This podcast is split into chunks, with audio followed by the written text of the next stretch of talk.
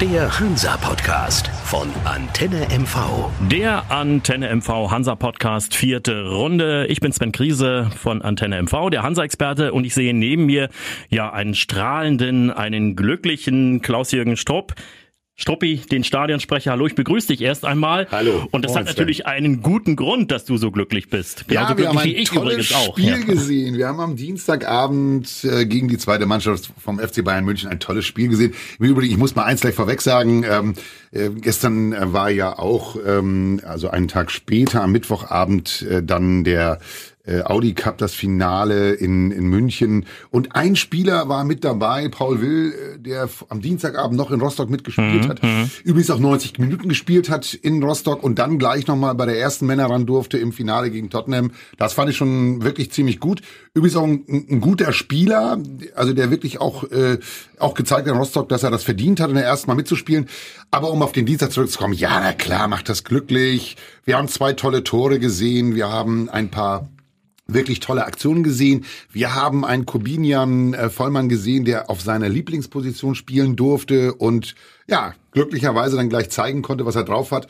Also rundum ein toller Abend, bis auf das Regenwetter. Es war ziemlich nass. Aber das passte irgendwie auch dazu. Es passte irgendwie alles. Tolles Publikum. Es waren über 17.000 Fans gekommen gegen die zweite Mannschaft des FC Bayern München.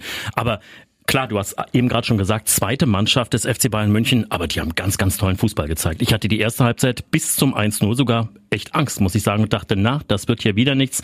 Also unsere Abwehr hatte da alle Hände voll zu tun und die Krake im Tor, Kolke wieder sensationell teilweise, oder? Ja, erste Bestätigung, Markus Kolke, wow, es war ein super guter Einkauf, diesen jungen Mann zu holen. Ähm, um auf die Bayern zu kommen, ich kann dich nur bestätigen, erst einmal körperlich unglaublich präsent. Da waren richtige richtige Männer dabei, also von wegen zweite Mannschaft und irgendwie das Nachwuchsteam vom FC Bayern. Nö, da waren echte gestandene Männer bei, die gezeigt haben, was sie drauf haben. Der Paul Will ist ein, ein gutes mhm. Beispiel mhm. dafür. Ist, ist eine echte, also eine echte eine Kante. Ja, der hat sich da reingestellt in die, in, in die Abwehr. Das war schon mal gut anzuschauen. Der 32er, mir ist der Name jetzt wirklich entfallen, der mit den äh, langen schwarzen Haaren, äh, längeren schwarzen Haaren, schwarzen Haaren, der war sensationell im Zweikampfverhalten.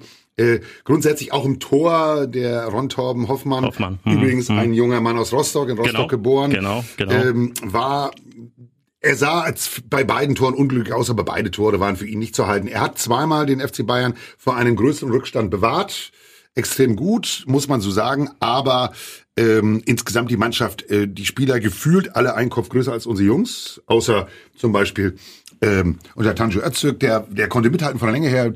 Unsere kleineren Spieler waren alle einen Kopf kleiner. Das war schon äh, anzuschauen. Sehr direkten Fußball, sehr schnellen Fußball, sehr schnellen Passfußball. Äh, wie man so schön neudeutsch sagt, One-Touch-Football haben sie gespielt, äh, die Münchner.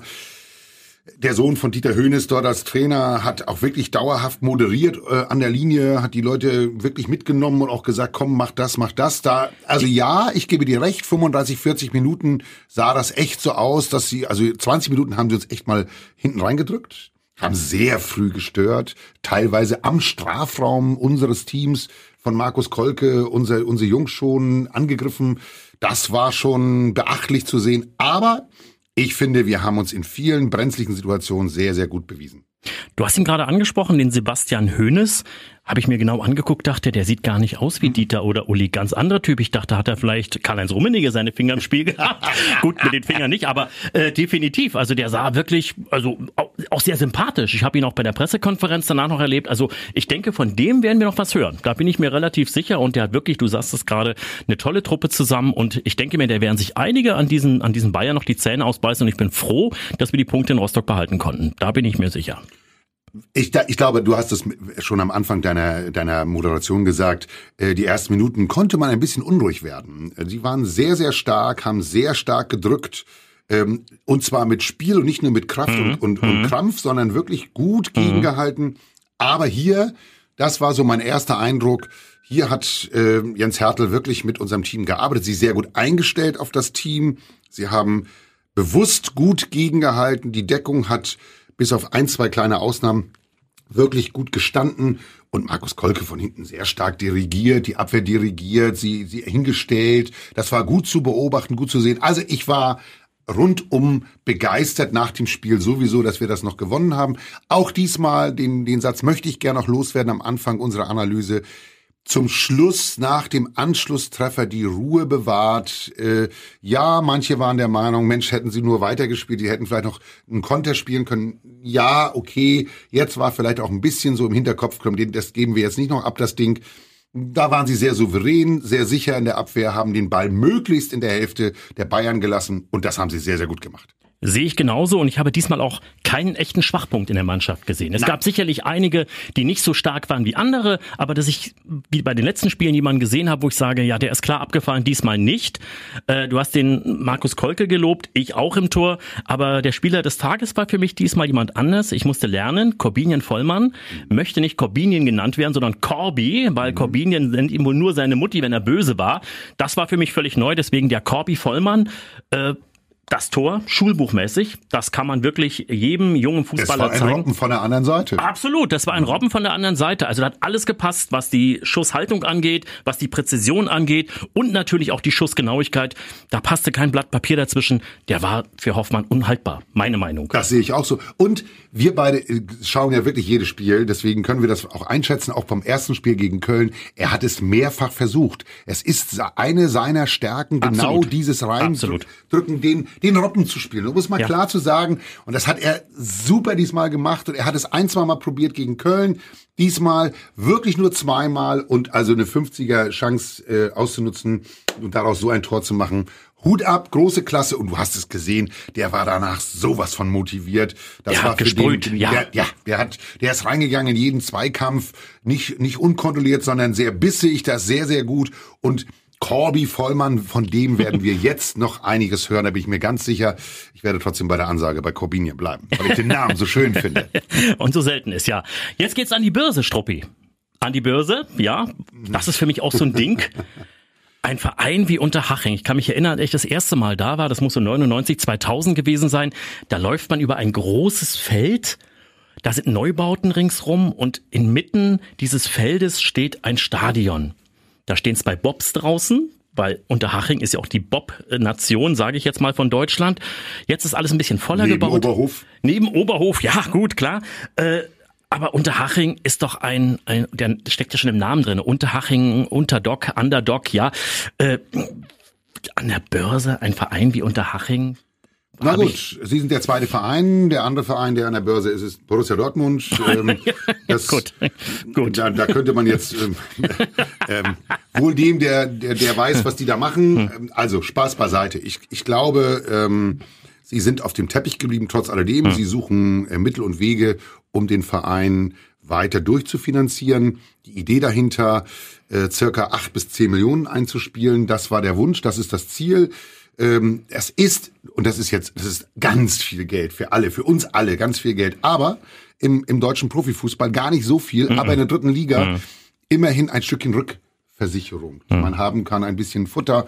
Ob das jetzt der Weg ist, der jetzt vielleicht nachher ähm, von allen oder von viel, von viel mehr gegangen, von vielen mehr gegangen werden könnte, kann ich mir kaum vorstellen. Ähm, Sie sind im Moment ganz zufrieden damit, wie Sie sich den Weg ausgesucht haben. Ich habe da auch das ein oder andere Interview gehört und gelesen.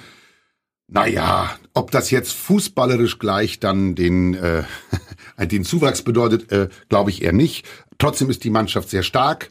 Ähm, wir werden uns dort hoffentlich nicht die Zähne ausbeißen, sondern hoffentlich die Zähne zusammenbeißen und dort mit einem guten Ergebnis rausgehen. Das hoffe ich in jedem Fall auch, aber wir müssen sagen, Unterhaching ist ein Gegner, da haben wir uns immer, immer schwer getan. Mhm. Selbst in dem Jahr, wo wir damals in die zweite Liga aufgestiegen sind, unter Peter Vollmann, gab es dort im Januar eine 0-3-Klatsche.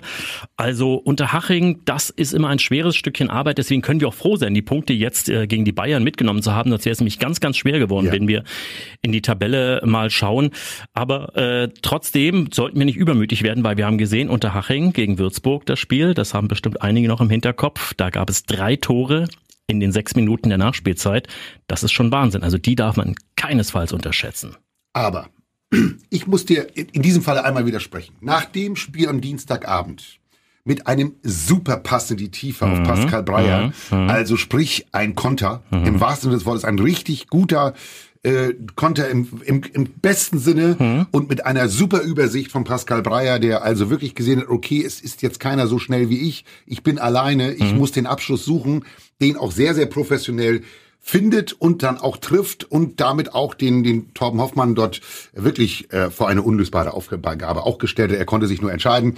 Er hat sich für den Für die lange Ecke entschieden, Genau. die kurze Ecke war dann, ja. So, war ja, offen, ja, das, ja. das ist halt so, Ja. da kann man auch mal falsch liegen, aber das hat Pascal Breyer super gut gemacht und ich komme deswegen darauf. Hm? Das sind für mich die Stiche, die wir setzen können. Jetzt hat es funktioniert, man, man sieht und man hat das Vertrauen auch wieder in Pascal, der geht, wenn er gut läuft, losläuft, Hm. ist er sehr, sehr schnell. Ja, und das wäre vielleicht eine Chance über dieses Mittel mit dem einen oder anderen äh, ja, sehr schnellen Ball aus der Tiefe in die Tiefe, in an den an den einen oder anderen vorne. Ich sage bewusst einen oder anderen, auch den Corbinian Vollmann traue ich das zu, war auch ein, zweimal gut zu sehen, gut äh, in Szene gesetzt, äh, Ball genommen, losgelaufen. Ja, der Abschluss fehlte man das ein oder andere Mal. Hat er wieder gut gemacht mit seinem 2 zu 0, war sensationell. Gebe ich dir recht, aber ich glaube ganz einfach, Unterhaching wird eine andere Spielweise an den Tag legen als die Bayern. Die werden viel aggressiver sein, werden eher draufgehen. Und äh, das ist ja gerade in diesem engen Stadion dort Unterhaching immer das Problem, dass man da äh, den Gegner auch oft nicht zur Entfaltung kommen lässt. Also ich denke, es wird ein anderes Spiel. Der FC Hansa Rostock wird sich wieder umstellen müssen und deswegen können wir schon mal ein bisschen spekulieren. Was glaubst du denn? Wird der Trainer die Mannschaft groß umstellen? Englische Woche, auch äh, dann drei Spiele in den Knochen, da wird er also doch ein bisschen überlegen müssen. Ja, ich glaube, er hat, er hat auch schon äh, zu Hause am Dienstag ein bisschen getestet. Hat er, hat er, ja, und er ja. hat den einen oder anderen dann ein bisschen später reingenommen. Er hat den Jonas Hildebrand erst später gebracht. Das hat mit Marco Königs ganz gut funktioniert. Mhm. Der hat den einen oder anderen Bayern-Spieler gut beschäftigt. ja, Mhm. ja. Zwei teilweise mit, weil er dann doch recht kopfballstark ist und auch im Zweikampf äh, dazwischen geht. Da mussten immer schon mal zwei dabei. Also der, der hat sich Platz verschafft. Jonas Hildebrand hat dann auch zeigen können, dass er mit seiner Schnelligkeit immer noch mal wieder einen Akzent setzen kann. Ähm, ich glaube, dass es gut war, auch noch mal kurz vor Schluss die acht Minuten äh, in der 82. dann ja Kai Bülow eingewechselt, der wieder Ruhe reingebracht hat ins Spiel. Das ist ja seine typische Art, äh, mit, aber dann auch, wie ich finde, mit präzisen Bällen äh, den, den, den einen oder anderen Spieler in Szene zu setzen. Und du bist natürlich auch Bülow-Fan, das muss man natürlich auch mal wieder Ja, sagen. das gebe ich auch zu. Aber das, Ja, aber das, ist, recht, das ja. ist jetzt aber, wenn in der englischen Ja. Woche eine, eine, eine Alternative zu, zu äh, Tanjo Öztürk Hm. vielleicht mal oder beide mit einzusetzen, wenn ich umstelle, dass ich dann sage, okay, ich gehe ein bisschen mehr aus dem Mittelfeld heraus. Das hat mit Kai in diesem Falle wenig zu tun. Hm. Ich wollte damit nur sagen, er hat es geschafft, den einen oder anderen einfach mal zu gucken. Und John Verhoek äh, ist, ist, Ist auch eine reingebracht worden, Alternative. der hat jetzt, jetzt die ersten Ja. Spielminuten bekommen, ähm, hat sich dabei wirklich sehr, sehr gut gezeigt, wie ich auch finde. Ähm, also, es sind Alternativen da. Ich, ich möchte auch klar betonen, aus meiner, aus meiner Sicht jetzt der zwei live gesehene Spiele und eins im Fernsehen gesehene Spiel, wir haben eine bessere Bank als die Jahre vorher.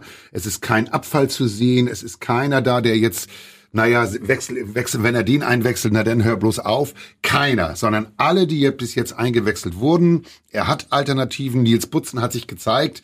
In der ersten Elf hat er sehr gut gemacht. Also ich will damit nur sagen, also die, die er auch dann im ersten Spiel nicht von Anfang an eingesetzt hat, haben sich jetzt auch schon bewiesen. Ich glaube, er kann im Moment aus dem Vollen schöpfen. Ich glaube aber auch, äh, lieber Sven, dass noch nicht alle Mechanismen funktionieren. Die sind noch nicht ganz auf 100 Prozent in der Gemeinsamkeit. Das kommt noch. Da kommt noch ein bisschen mehr. Und vielleicht, hoffentlich in Unterhaching gleich mit oben drauf. Und da muss ich ein bisschen Salz in die Suppe streuen. Mm. Du sagst aus den vollen Schöpfen, Opoku verletzt, äh, Ja. dazu Hildebrand, äh, Neidhardt verletzt. Also dazu fehlen dann auch noch zwei, drei Neuverpflichtungen, die ja angekündigt wurden nach dem äh, Weggang von Biancardi auch.